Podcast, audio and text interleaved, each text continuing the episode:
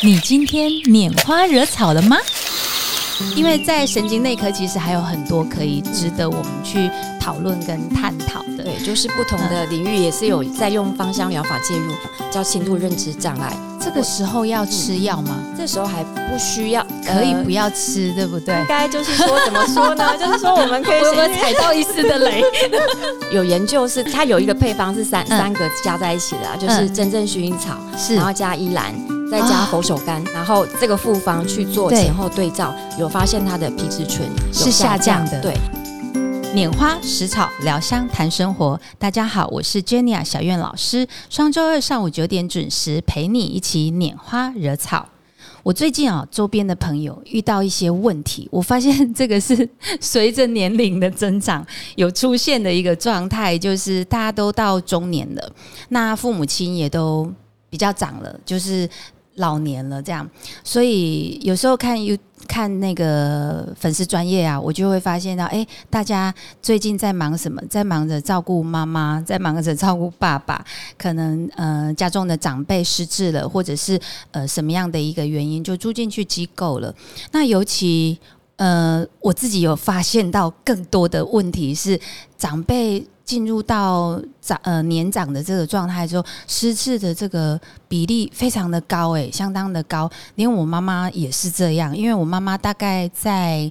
呃推算起来，应该大概有五六年的时间，就是她慢慢的退货，因因为一次车祸的关系，然后就呃受伤，受伤了之后开刀。那我一直觉得当时其实很挣扎，就是我觉得长辈一旦开刀了之后，那个。呃，认知的功能退化的速度非常的快，然后又再加上失能，所以他就本来是一个非常健康也很活跃的一个一个女性哦，就是她会参与什么呃活动啦、社团，而且都还是社团的 leader 哦。但是就是因为失智的关系，所以她慢慢的开始就是远离了参与社交的活动。然后就因为这样的关系，整个退化的速度就很快哦。所以，那个我今天想要来跟大家分享一下，就是我们今天的主题，想要讨论一下为什么会产生失智，甚至在失智的一些精油上面的一个保养哦。所以我今天特别邀请了我一个好朋友，呃，就是嗯，在我们台中的长安医院的神经整合治疗中心的，算是辅助医学特别门诊的负责医师陈慧轩医师。慧轩医师来跟大家打个招呼一下。好，大家好，好，小燕老师好，很高兴来到这边，很高兴老师邀请来参加这个 podcast，是对，有点小紧张，第一次上 podcast 是哦，有没有很紧张？小紧张，小紧张。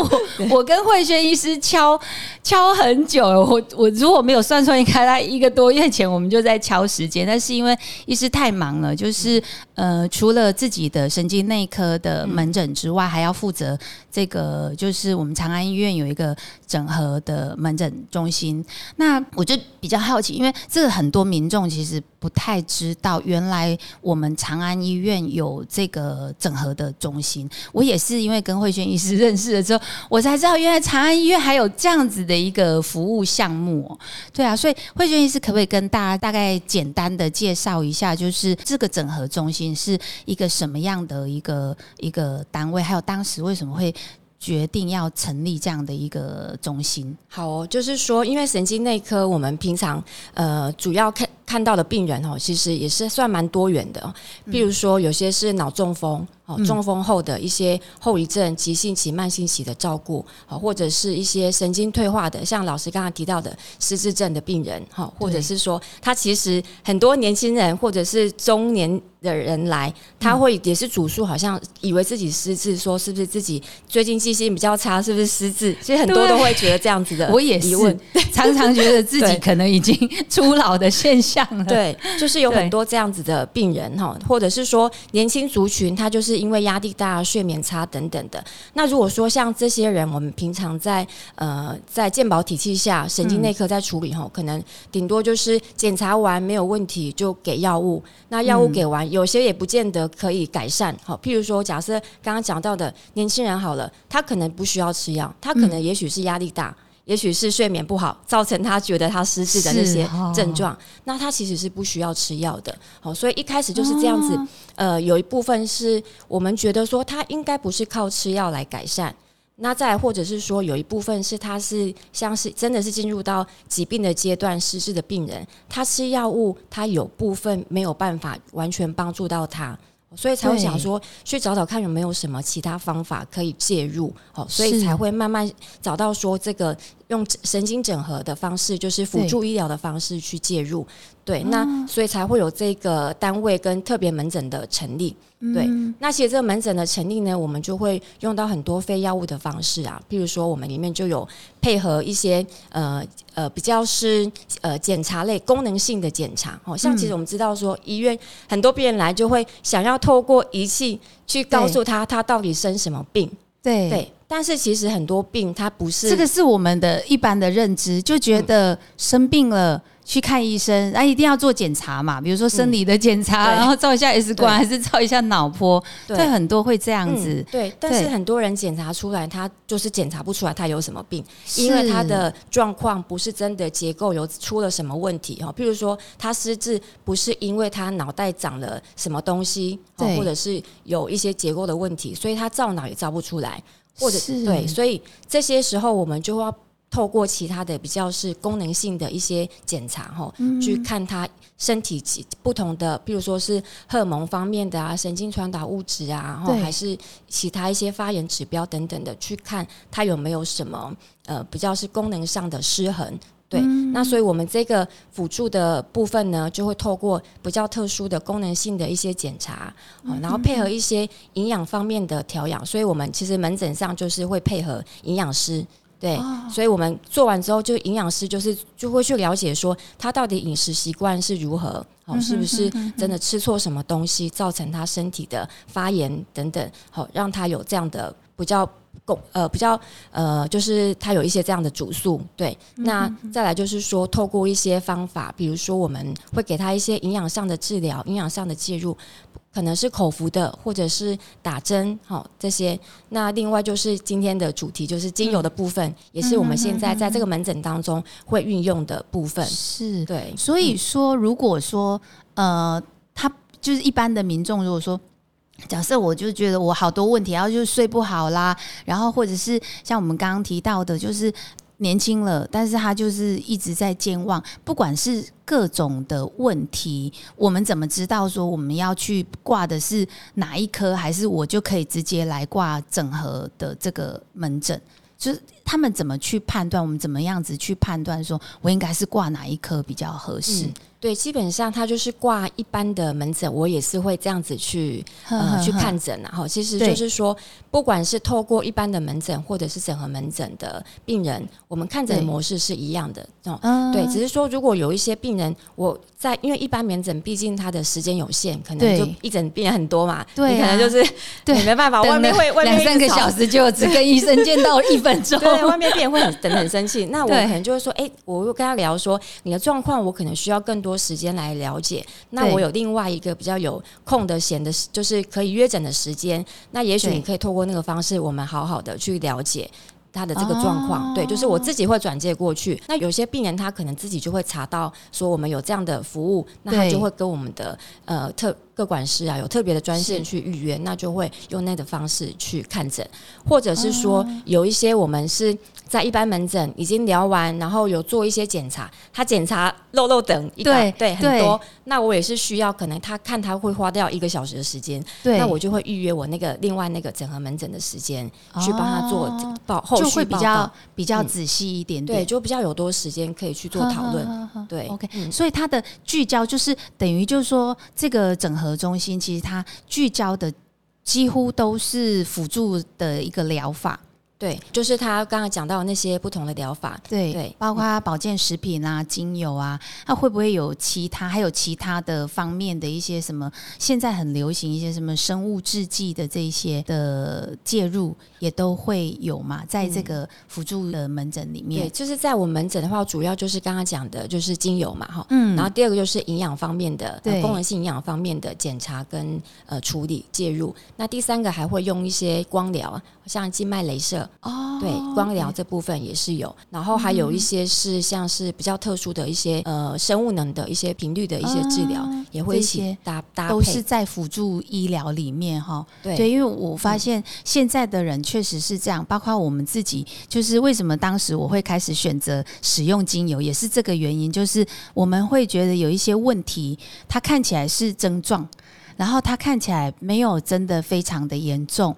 那又一想到一些药物它可能会产生的一些副作用跟后遗症，我们就会想说，哎，尽量的不要去使用药物，然后看看有没有什么样的一些替代性的一个方案来使用之后，也许我们的症状就会缓解了。就是当时我会想要用精油的一个一个原因哦，所以那个我我比较好奇，就是因为我们今天主题是失智嘛，那在目前的医师的门诊里面，失智的这个这个问题多吗？就失智的患者多吗？现在的的状况，就是失智，它其实是神经退化一个最大宗的嗯一个族群啊，哈、就是、对。那很失智，它其实是病人觉得他可能健忘了，他就问你是不是失智。其实对失智不是一个明确的诊断，它后面有很多原因，它比较像是一个我们讲症候群。他来可能被家属带来，他就说：“对。哎、最近他可能有一些幻觉，对还是说啊觉得别人都偷他的钱，有一些这种精神上的症状，对。也会问你说他是不是失智。”哦啊，或者是说他觉得他最近就是一直忘东忘西的啊，出去会迷路啊，这种判断上的问题、对。记性的问题，他也会去问他说他是不是失智。对。那其实我们就会有一个警铃响起，说，哎、对。叮叮，那个，哎、这些症状有可能是哦，那就后续所以不是只有我这样，因为我们会觉得担忧啦，就是说大部分的人在呃面对就是健忘跟失智这件事情的时候很难界定，而且现在有蛮多这个阿兹海默症，他们是呃早发型的阿兹海默症，就是他可能四十几岁就出现这样的问题，所以会有危机意识啊，就是会担心说，哎、我是不是真的失智还是阿兹海默症？可是这样一般民众很难去界定啊，我们大部分觉得，诶，我可能有问题，就会想要去看医生啊。对啊，对啊，但是医生会不会建议，就是有没有一个比较呃比较客观性的一些准则，提醒我们说，其实哪样的一个情况，就真的要去看一下医生会，会那个几率是高的，还是说，因为尤其是我爸爸，我爸爸最近也出现这样的问题哦，就是他讲过的事情他已经忘记了，或者是有时候好朋友会来看妈妈嘛，然后呢就带着礼物来，那下午我们过去的时候，我们就。诶，看到一个礼物在那边，我就问爸爸说：“诶，这个礼物谁拿来？”他说他忘记了。对，所以我相信一般民众也蛮容易会遇到这样的问题，很难去决定这一件事情，我到底需不需要去就医看一下医生、诶，嗯对啊，嗯，大概就是有几个 hint 啊，就是说，假设说他的这个发生的状况很常出现，也许说每天都会出现好几次。那它就是一个警讯对一个警讯，因为如果我们可能有时候睡不好，隔天就是昏昏沉沉的，那就是隔天的事情。你可能一般时候是还好的，对，但是如果说这个个案的状况，他呃生活作息什么都 OK，但是他这个某一个特征，不管是遗忘啊，或者是判断的部分，每天都会出现，出现的频率，这是一个警讯。对。哦，或者是说第二个，它的层面很很多元哈，对。比如说它不只是记性的部分哈，它很多个不管是在生活上的药会忘记吃，灯会忘记关，啊出去会迷路，糟糕了，我爸爸也 糟了，就是层面很很广泛的，这个也是要应应该大部分会有一些问题。对，对或者是说，你看他这个症那个状况呢，嗯看了几个月之后，发现他是越来越严重的，对，那也可能需要就医。因为如果说假设一般老化或者是那个平常的状况，你可能就偶尔出现，然后可能过了好几年也没有特别恶化、所以大概这个都是很慢性的，要看它的频率跟它拉长的时间的一个病程，去看它有没有越来越严重，层面有没有越广，或是是发作频率。大概这几个点，然后再还有一个就是说，他有没有影响到他的不管是社交啊，或者是工作啊，哈，或者是日常生活？因为其实这个诶失智哈，它有很多个不同阶段，像嗯最近很夯，就是有一个名词叫脑雾嘛，对脑雾对对对对，我 我就是想要问医师这个问题，就是那个有一点点是。是不是因为 COVID nineteen 之后的一个长新冠的这个症候群？我发现脑雾的人，就是像我们来我们 SPA 里面做疗程的一些一些个案呐、也都有这样的问题耶，就是会出现脑雾的状态。嗯，对，对，脑雾它的原因有很多，当然可能感染完之后，它会因为影响到身体的代谢啊、立腺体功能等等，会有脑雾这个症状。那脑雾就是那个听众应该大家知道，就是说脑雾的症状就是顾名思义，就觉得好像脑袋钝钝的啊，好像在雾当中这样不清楚那种感觉。是。这感觉这种症状呢，它长新冠可能是其中之一，是。但是其实我觉得现在很多是大家的生活作息、睡眠哦啊，睡得晚呃很晚晚睡。睡啊，或是吃东没有西睡饱。的部分，或者是生活作息没有运动等等这些对。作息不健不正常，它其实也很容易产生这种脑雾的症状。对，哦那脑雾它其实不是正式饮食也有关系吗，饮食会有关系哦。这对。样子啊？对，因为其实我发现很多门诊的病人，他来，我第一个我都问他说，是不是很喜欢吃面？因为面啊食，面食对麸质类的食物，对麸质类的食物，很常会引起不管是肠胃道的敏感啊，或者是这种脑雾的症状。那我就会请他改善这些作息，去观察他是不是但是很难嘞，每天的生活，呃，吃饭吃白，这个是这个是我一直很久的一个困扰，吃白米饭血糖会升高，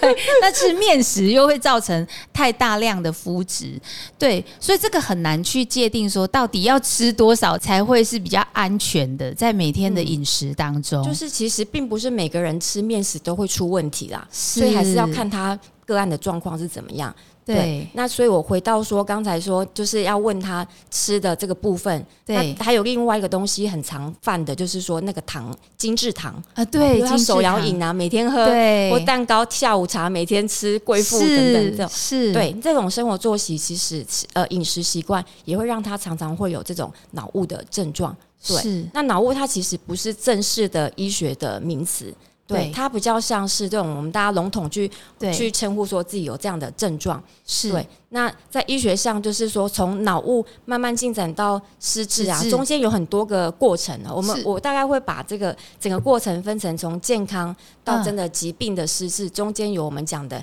亚健康啊、亚疾病啊，哈，是，那就是中间有一些是比较正式的医学上的名词，就是像轻度认知障碍。哦哎，对对对那个，这个族群大概就是我们平常可能大宗是反而是这个族群，大部分的人来做完检查，其实还不会归类到失智，可能就会是在比较初期的这种叫轻度认知障碍。这个时候要吃药吗？这时候还不需要，呃可以不要吃，对不对应？该就是说怎么说呢？就是说我们可以我有没有先踩到一丝的雷？就是说，如果说以这个台湾这个健保的一些规范啊考量来讲的话，它是无法吃药的，除非对，嘿对就是这个这个阶段，其实也没有真正所谓的药物了。在失智部分的这个药呢，嗯它这个药的基转就是提升脑内的某一种就乙烯胆碱的这个是，呃，让它记忆能够连续嘛，哈、嗯嗯所以。呃，其实我们正常，他可能我们正常人也是需要这个神经传导物质去帮助我们记忆的巩固。对，对啊，只是说因为他那个药价的问题哈，所以在这么初期的病人来讲的话，健保并没有给付说你可以用这类的药物。哦，所以以临床实务来讲，如果我们做完检查归类到是还不到失智的这种初期的病人，嗯我可能就是还是会喂教他生活作息或是营养的介入哈、嗯或者是芳疗，其实也是有一些方法去介入。但我觉得最大 重点一定要睡得好，是，然后跟有运动，然后不烟不就是不要不烟不酒，连面这个食类都不要吃。这个其实顾好了，我觉得很大部分在四嗯。三二二十几、三十几到六十几这这群病人，其实都会有对他们来讲的改善呢、可是这个不花钱啊，对不对？就是如果你好好的吃东西，反而还可以省钱嘛，你不用花钱去买蛋糕，花钱去买那个，对反而是可以省钱。啊。运动去跑跑步什么的，其实运动都是可以，研究显示也可以嗯。让那个、呃失智症的发生的几率是下降的，是下降。对啊，嗯。哦对，啊。还有情绪啦，因为其实嗯。焦虑跟忧郁本身也是嗯。日后产生失智症的一个危险因子。那现在就是大家都是压力大的状况，那个是荷尔蒙失调，还有肾上腺皮质的这些问题。对，对，所以这个在我们以前讲都是我们把它统称叫做文明病，就是实际上它并不是病。就是我那时候会开始研究精油跟芳香疗法，大概也是这个原因，就是我们有发现到有很多的症状跟问题，好像真的去做检查，就是呃是是那些协议的生化的一个检查，哎、指数都很漂亮。嗯，但是他就是会跟我反映说，啊，他好疲倦啦，或者是有一些呃失眠，我们蛮常遇到一些失眠的一些个案，就是然后或者是他会有一些情绪的起伏比较大的这种问题，实际上这个都是。就是我们所谓的这个呃，在初期的一些，可能都是因为睡眠啦，或者是情绪所造成的。嗯对啊，我这边可以分享一下，就是刚刚延续老师讲的，这些病人呢，他们因为不是真的生理上生什么疾病，对，所以他去医院做的那些生化检查，对都正常都会正常，但是还是有 有一些检查可以帮忙他去厘清，就是刚才最一开始我们提到的那个功能性医学的检查，功能性医学的检查，它里面是。对，它会验一些，比如说营养素方面，它有没有缺抗氧化的一些维生素，哦。或者是说它有没有脑内神经传导物质的失衡，像多巴胺啊、血清素啊那些是可以透过功能性医学检查去检验出来。哦对啊，我有个个案，我分享一下。这样他是。是大概五十多岁的一个，就四五十岁的一个、嗯呃相对年轻的族群。嗯那他也是说，诶，他一来就说他觉得都一直忘东忘西的啊，哈，那他也也是担心自己是不是失智症。那他做一般的那些检查就是全部正常，正常对，所以后来就跟他讨论说，哎、你要不要试试看这种比较是呃初期，我们可以给你一些方向功能性的检查。是所以他最后验出来，我们验到的是他肾上腺皮质醇的部分的哦那个太高失衡，对，太高哦。啊对，因为我们在压力之下，那个长久就是皮质醇会升高嘛。对，那我们就是验他一整天那个唾液会有六点嗯的节律，它的呃皮质醇的浓度。那他会去做分级哦。假设说他在比较初期的压力，他验出来就都会爆高的，对他就表示他都一直很紧张啊，看是是是需要这些能量嘛。那这些病人有的久了没有处理，他后来就是反而会全部是低下的。嗯，对，那其实有透过这个检查帮他找到这个原因，嗯对，就是他的他的这些脑雾的症状哈，是因为这个压力大引起的皮质醇的问题。那后来就是会健，有时做一些生活上啊，哈，对运动啊、睡眠啊，还有饮食跟营养素，还有芳疗，这全部就啊，就一起砸下去，这样，对对对对对一起一起给他介入对，，所以那几乎不会用到药物。这个对，哎，个这个反而对现代人来讲是一盏光明的，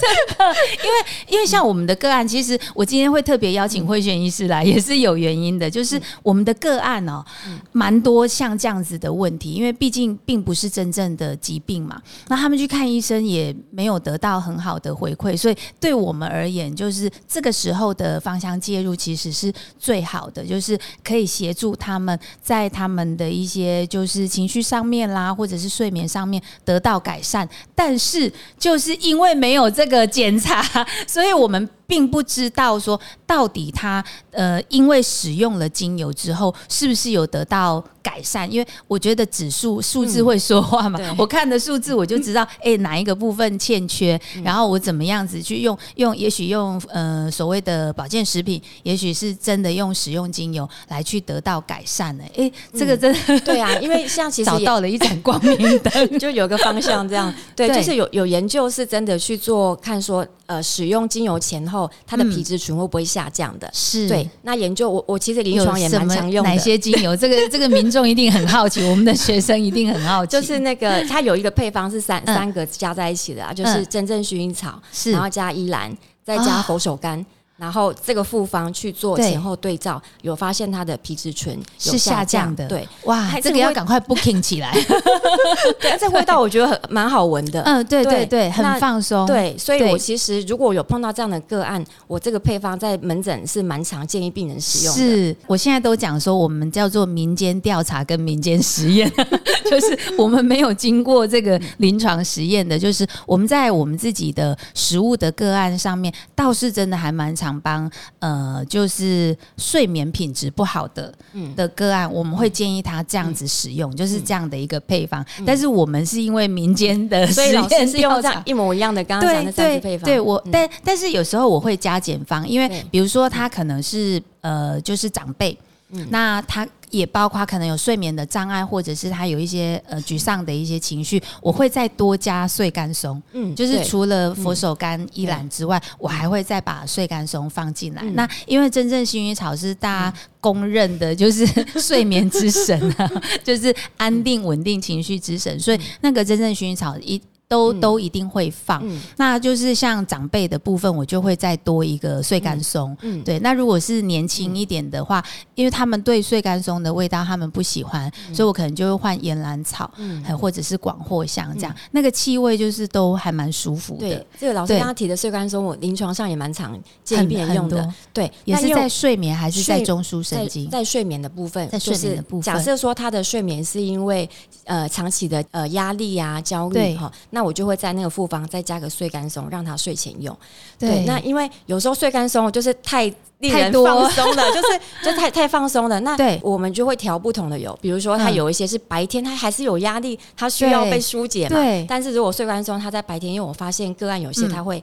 太镇定，会影响到他的呃其他工作的状况，那我就会变成说两种不一样的。配方，好，假就就刚刚早晚对早晚不用不同配方，晚上会多更多一些让他更放松、更镇定的配方，让他晚上用。因为有一些族群，他所以嗯，睡干松您是放在白天，我是放睡前。睡前我是放睡前，对对对。那刚才讲的那个真正薰衣草、佛手柑跟依兰，我可能让它在白天使用，但是我还是会教个案说，你试试看哦。假设你很敏感，你用的你会想睡，你就不要在白天用完还要开车，还要做什么事情，就是很放松。对对对对。可是这个配方真的很棒哎，就是我会建议他们就把它当做是油香水来使用，所以因为这味道很好，就是很美好这样子。我后来我会就是跟呃个案讲。说你把它当成是情绪的保养品，你脸需要擦保养嘛？对，那你的心情也需要保养。那你的保养，你可以透过这些疗愈，你就把它当成保养品。不管你有心情好坏，你就是每天，你就是你就去使用它，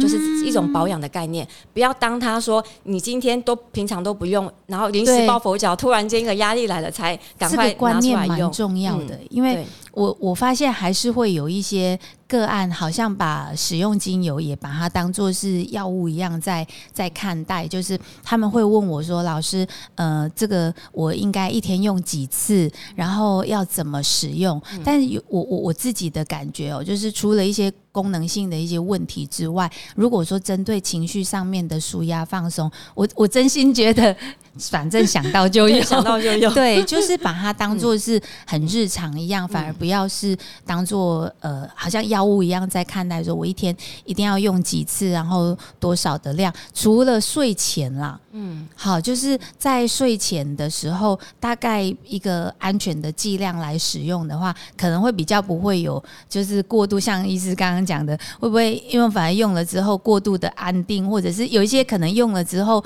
反而因为量太。高的关系，剂量过高的关系，反而是用了之后就精神很好，反而造成一个副作用，就是不想，就是不想睡觉了，那就得不偿失了。这样，对啊，对啊，嗯，然后还有一些小观念，就是因为有些个案他可能用了这个配方回去之后，他就爱上这个配方的味道，每次回来就说他还要用一样的、一样的、一样的配方，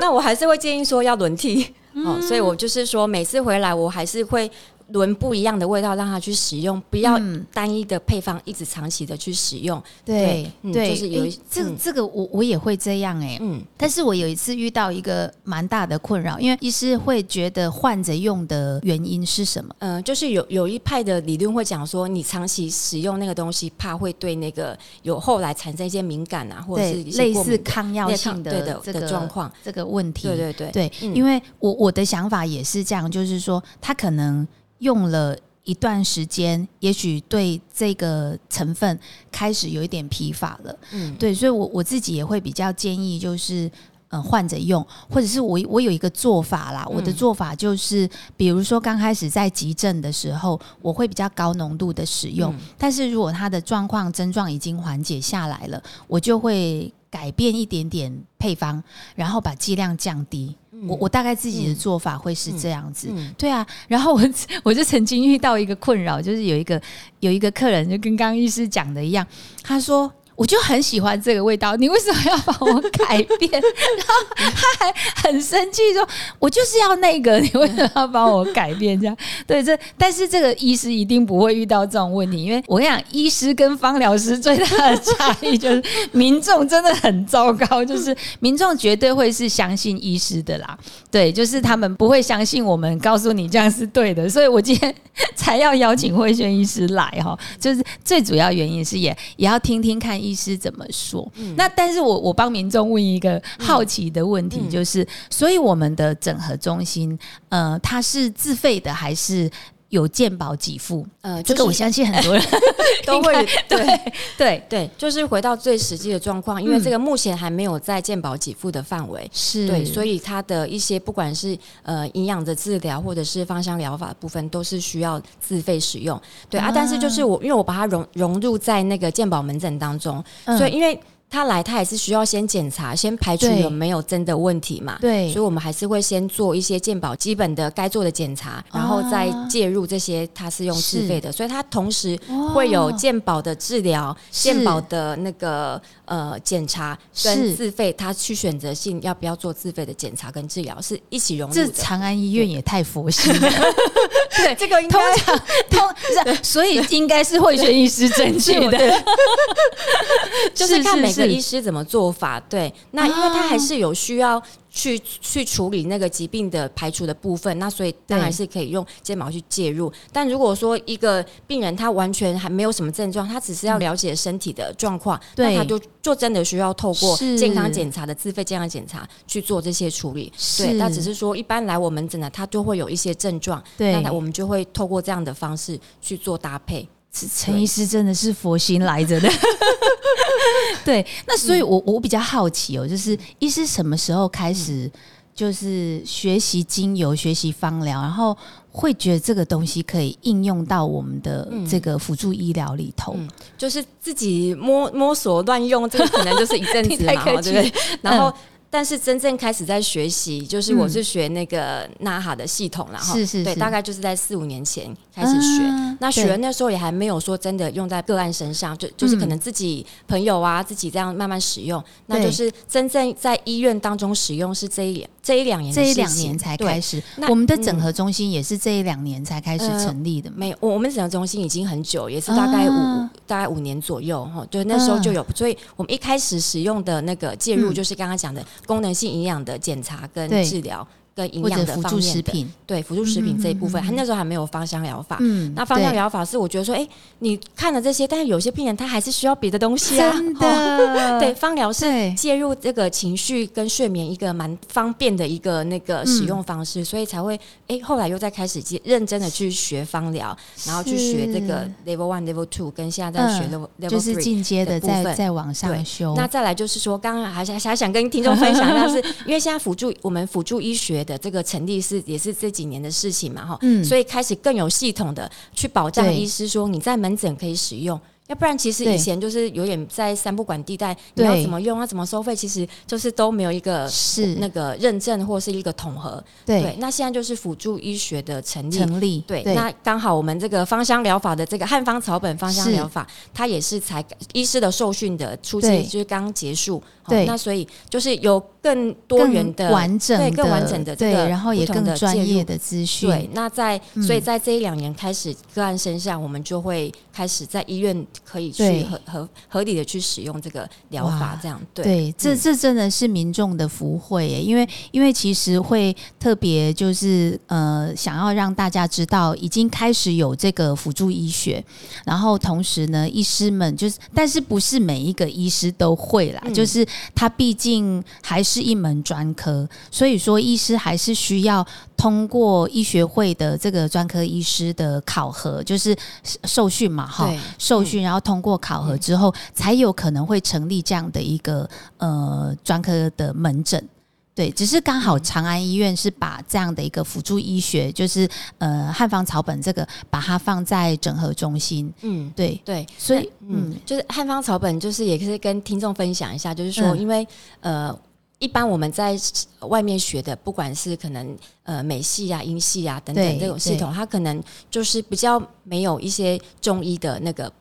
经络的一些想法，或是对。呃精油的一些属性在里面嘛。对。那呃辅助医学这个里面的汉方草本芳香疗法呢，它就是有一些融合东方的一些概念，中西医整对中西合的所以它嗯。我们在了解精油的时候呢，除了我们熟知的说它是哪个化学属性之外，还会去学习说它的一些性味归经，它可能是嗯。归心经、归肝经啊，什么经络的。部分。对。然后它的是属于属于寒凉的哪一部分呢、还是它的嗯。酸苦甘辛咸是哪一部分？对，那所以后来我我我我在学呃汉方草本的之前跟之后的使用方式就有点不一样有，改变，对，有改变。譬如说我一样配方出来，我就会想说这个东西这个配方会不会太寒，或是太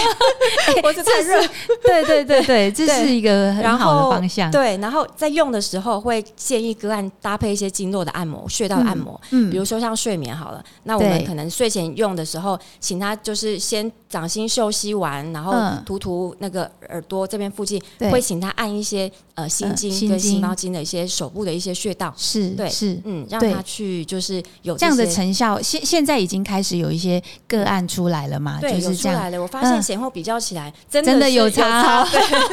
就是要搭配啊！如果懒得按摩的时候，就来找我们。对对对可以来找这个植入性形象会不会太强了？对，OK，、所嗯以我我再我再我再请教医师一个问题啊，哈，就是我们刚刚都提到了，就是关于这个精油在呃，就算是功能性的一个医学，然后在辅助医学上面的一个一个照顾。那我知道医师有两个小朋友，嗯，对，很可爱哈。他呃，你会不会把精油用在小朋友身上？呃，我我有用过啊，但是嗯。就是说，呃，可能就是睡前的安抚，因为有一阵子他们睡得不是那么安稳，嗯。哎，然后会有一点比较就是浮躁啊，这样子，对，是是是。那所以就是会用一些睡前的，像是真正薰衣草啊、罗马洋甘菊啊。这种，去帮他们做一些就是低浓度的那个、嗯。一些那个背部的按摩，那他们是蛮喜欢这个，就是情绪，上面的一个对啊放松嗯。哈，对小孩子来讲其实也很好。嗯。对，但但就是说，因为干扰的因素蛮多的，我觉得大家就是说，精油提供我们一个方向，但是嗯我们还是要去了解他背后生不管活生活的形态是很重要的因素。是。譬如说，小朋友他每天吃糖，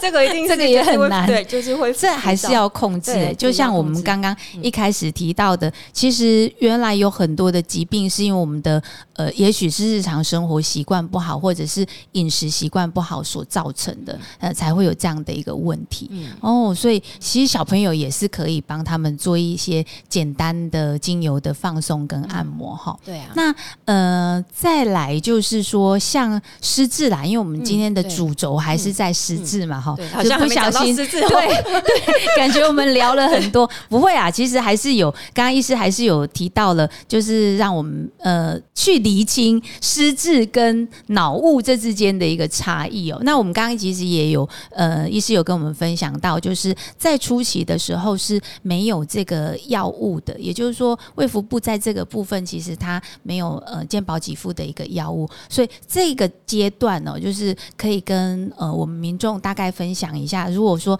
当失智的初期或者是脑雾的初期的时候，就是我就是一天到晚在那边脑雾，因为因为我总觉得我。那个那个 COVID nineteen 之后，我真的会有这样的一个状态，就是我常常觉得我明明有做一件事情啊，但是我忘了我我刚刚走到那里，我是要去拿什么东西，或者是我就突然间，我我有一个晚上就发现很有趣，就是我跟我先生我们两个都在找手机，